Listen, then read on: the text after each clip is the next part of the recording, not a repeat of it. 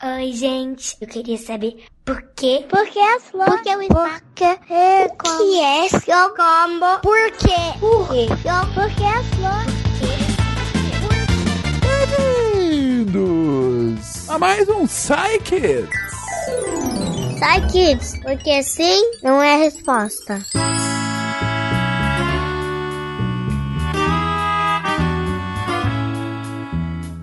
Eu sou o Fencas e estou solitário. Sim, ninguém conseguiu estar comigo aqui hoje. Fui abandonado por todos. E do alto da minha solidão, vamos fazer o nosso lindo programa. Porque aqui, vocês bem sabem, mesmo solitário eu digo, crianças perguntam, cientistas respondem. E a primeira pergunta, a primeira pergunta de hoje, vamos animar, vamos animar bem. A primeira pergunta é do Nicolas, de 8 anos, e da Sara, de 5 anos. Vamos lá, gente. Oi, meu nome é Nicolas. Eu tenho 8 anos e moro em Pelotas. A minha pergunta é: como o mundo gira 360 graus e um dia vai parar o mundo? Meu nome é Sara e, e eu tenho 5 anos, eu sou em Bahia. Eu quero saber por que o planeta Terra não, não para de girar. O Nicolas e a Sara, de forma igualmente fofas, perguntam a Terra. Um dia ela vai parar? Ou por que, que ela não para de girar? E aí, será que um dia a gente vai parar de girar, gente? Quem vai responder essa pergunta muito instigante é a cientista Ana Carolina. Bora, Ana Carolina! Oi, Nicolas. Oi, Sara. Tudo bem? Meu nome é Ana Carolina, eu sou astrônoma e eu fiquei sabendo que vocês estão bem curiosos para saber se algum dia a Terra vai parar. Essa é uma pergunta muito interessante, então vou tentar responder para vocês, beleza? Então, o que acontece? A Terra, esse planeta enorme que a gente vive, tem dois principais jeitos de se movimentar. Um deles é girar em torno do Sol. Nós estamos bem grudadinhos na Terra e junto dela a gente consegue girar ao redor dessa estrela, né, o Sol, que a gente observa todo dia no céu. Além de girar em torno do Sol, a Terra também gira ao redor dela mesma. Mas o que isso significa? Sabe quando a gente abre os braços e começa a girar e vê tudo girando muito rápido? até ficar meio tonto? Bom, não sei vocês, mas quando eu era criança eu fazia isso.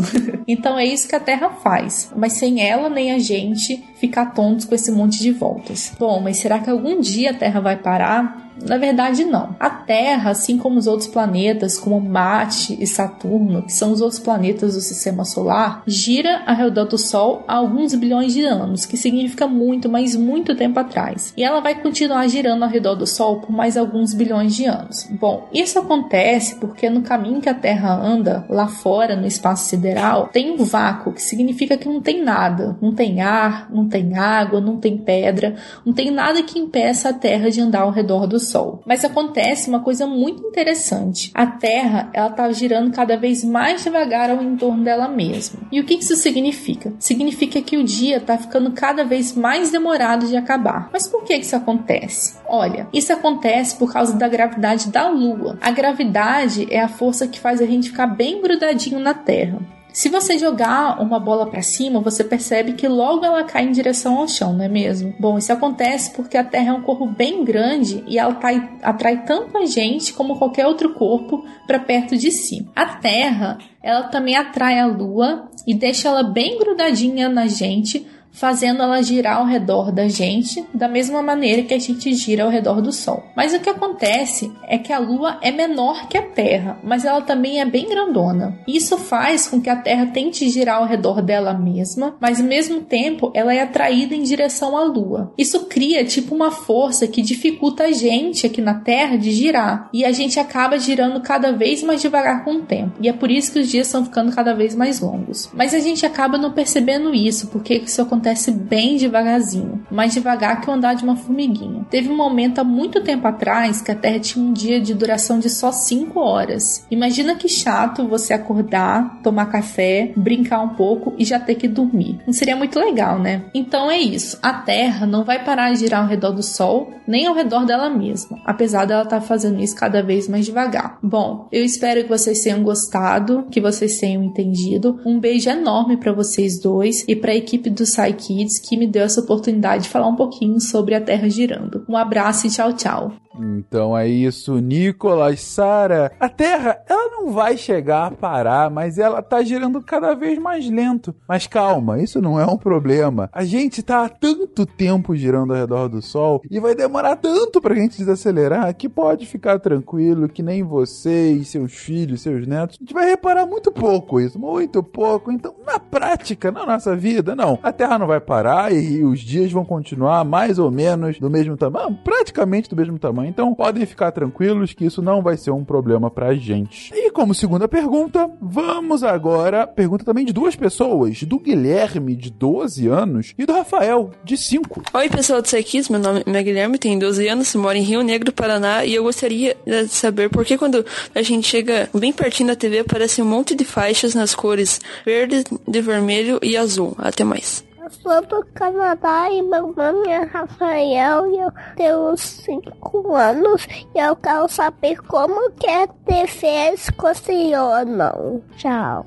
Então, o Guilherme e o sempre presente Rafael do Canadá, eles querem saber por que quando a gente chega perto da TV, ele, aparece um monte de faixa na cor verde, vermelho e azul. Na verdade, Rafael até pergunta como ela funciona. Bem, quem vai responder isso é o Thiago Sampaio. Bora, Thiago! Para responder a sua pergunta, eu vou dividir em duas partes, tudo bem? Acho que fica mais fácil de entender assim. Então, antes de entender o porquê dos pontos verdes, vermelho e azul na televisão, Primeiro, a gente precisa saber como funcionam as cores. Você já brincou de fazer desenhos e pintar com tinta fresca, tipo tinta guache? Eu fazia muito isso no colégio, quando eu tinha mais ou menos a sua idade, e eu não sei se você brincou com isso no colégio, se você tem em casa, mas se você tiver em casa, por exemplo, você vai ver que vão ter tintas de diferentes cores, como azul, vermelho, verde, amarelo, roxo. Mas se você, por exemplo, está fazendo um desenho de uma grama de, da floresta e aí a tinta verde acabou. Uau, e agora? O que, que, que, que a gente faz, né? Então, uma coisa que você pode fazer para conseguir terminar o seu desenho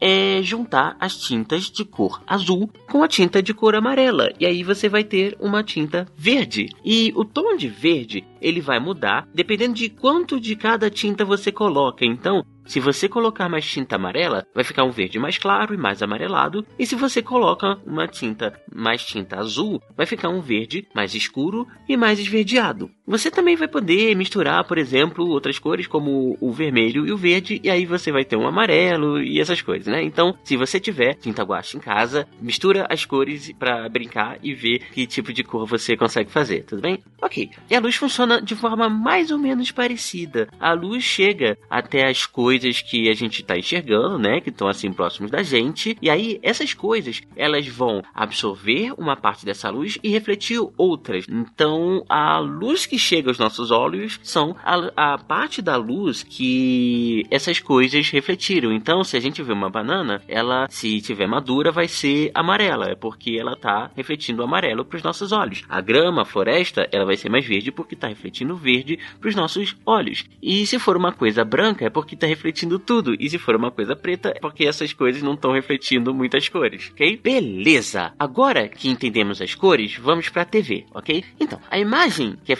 mostrada na tela da TV, ela é formada por vários pontinhos bem pequenos chamados pixels. Cada um desses pixels tem três cores que são essas que você falou: o vermelho, o verde e azul. São três barrinhas de cada cor, uma de cada cor no caso. A TV hoje ela funciona com uma luz atrás da tela e cada um desses pontinhos ela está controlando o quanto de luz está passando naquele pontinho da tela e que pode ser uma luz mais forte, uma luz mais fraca e pode estar passando pelo, pela cor vermelha, pela cor verde ou pela cor azul.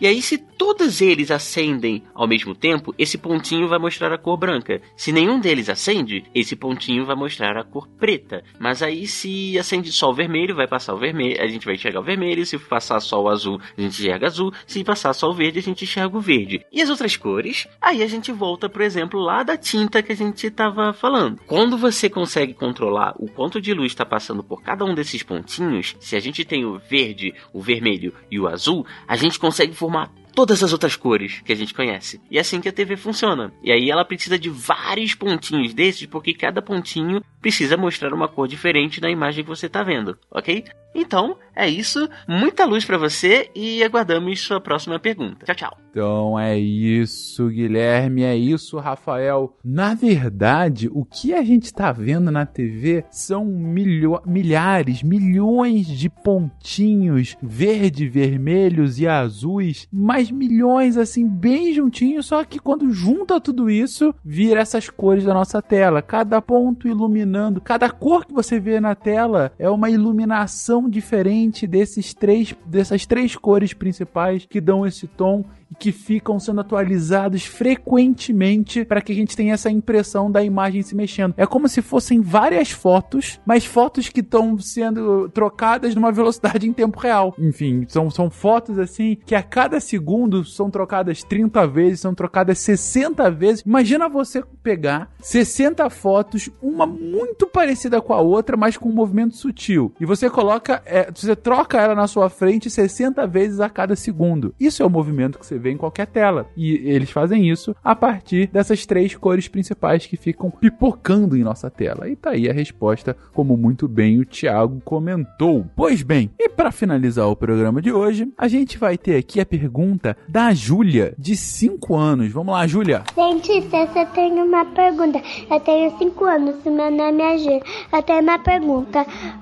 Como que as engrenagens funcionam? Então a Júlia, de 5 anos, pergunta para os cientistas como que as engrenagens funcionam. Quem vai responder essa pergunta é a Giovana. Bora, Giovana! Oi, Júlia, tudo bom? Muito legal a sua pergunta, viu? Eu vou tentar de uma, explicar de uma forma bem simples como que funcionam as engrenagens. As engrenagens estão presentes em várias coisas do nosso dia a dia, afinal, ela é uma parte importante de várias máquinas, como relógio ou como carro. Uma engrenagem é um disco que tem vários dentinhos, iguais os que tem na sua boca. A diferença é que esses dentes que estão nos discos que a gente chama de discos dentados, têm todos os dentes do mesmo tamanho e com o mesmo espaço entre eles. A gente pode associar esses discos, ou seja, encaixar um no outro. Como que a gente encaixa? A gente encaixa o dente de um disco no espaço entre os dentes de um outro disco, fazendo com que eles fiquem encaixados de uma forma quase perfeita. A vantagem de associar essas engrenagens, ou seja, encaixar uma engrenagem na outra, é que a gente pode transmitir movimento. Ou seja, quando eu giro uma, ro uma roda, a outra roda gira também. Isso é muito útil quando a gente tem que mover algo muito pesado, por exemplo, porque ela multiplica a nossa força. Com a associação certa de engrenagens de diferentes tamanhos, por exemplo, nós podemos aumentar ou diminuir a força é, necessária para mover um objeto ou um maquinário. A mesma coisa acontece quando a gente fala de velocidade. Com a associação certa das engrenagens, nós podemos mover elementos de um mesmo maquinário com velocidades diferentes. É basicamente isso que acontece com o um relógio de ponteiro, por exemplo. Numa mesma máquina, a gente tem ponteiros que se movem na velocidade de segundos, minutos e horas. E isso é graças às engrenagens. Isso se a gente estiver falando de relógio de ponteiro, né? Relógio analógico. Se a gente estiver falando de relógio digital ou relógio do celular, por exemplo, eles funcionam de uma outra maneira. É incrível como alguns dentinhos encaixados uns nos outros podem fazer, não é mesmo? Bom, eu espero que eu tenha respondido a sua pergunta. E se você tiver alguma outra dúvida ou alguma outra pergunta, manda pra gente que a gente tenta responder, tá bom? Um beijo, Júlia. Antes de comentar a resposta, um ponto importante. Júlia, com 5 anos, perguntando o que é uma engrenagem. Com 5 anos eu mal sabia falar a palavra engrenagem. Parabéns pela pergunta, Júlia. Mas a resposta é bem essa. Na verdade, engrenagens são esses dentinhos, esses dentinhos que ficam juntando uma roda com a outra. E quando um dentinho de uma roda se move, ele faz com que o dentinho da outra roda se mova. E aí você consegue colocar vários dentinhos em série, consegue ficar muito mais forte, você consegue levantar coisas muito pesadas, você consegue ter velocidades muito grandes, enfim. Quase todas as máquinas mais antigas que estão à sua volta, elas funcionam com engrenagem. Então, desde carros, passando por relógios, um trator, enfim. Antigamente, você tinha bem mais engrenagens, hoje tem menos, mas engrenagem é uma coisa muito, muito, muito importante para todo mundo, para toda a nossa sociedade. Então é isso, gente. Você que aprendeu que a gente não vai parar de girar, mas aprendeu que as engrenagens ficam girando bastante, uma empurrando a outra, e aprendeu também como que afinal uma TV funciona e por que que ela tem cores verdes, vermelhas e azuis. Você agora está muito mais informado. E se você quiser saber mais coisas, que tiver ainda mais dúvidas para nós, para os cientistas, manda sua dúvida para contato@saicast.com.br e deixa lá a sua questão que com certeza um cientista vai aqui responder. Pais, tios, familiares de crianças, tutores de crianças que quiserem fazer com que elas venham responder, manda seu áudio pra cá. E a gente vai ter um prazerzão de responder toda semana aqui no Sai Kids. Ah, um ponto muito legal antes que eu esqueça. Tá vindo aí duas novidades maravilhosas do Sai Kids. Eu não tô me aguentando pra, pra comentar com vocês aqui. Mas enfim, esperem, aguardem um pouco que vão ter novidades muito, muito bacanas mesmo. Um beijão para todo mundo. Até semana que vem. E eu espero que semana que vem eu não esteja sozinho aqui que alguém venha gravar comigo. Beijo, gente. Até semana que vem.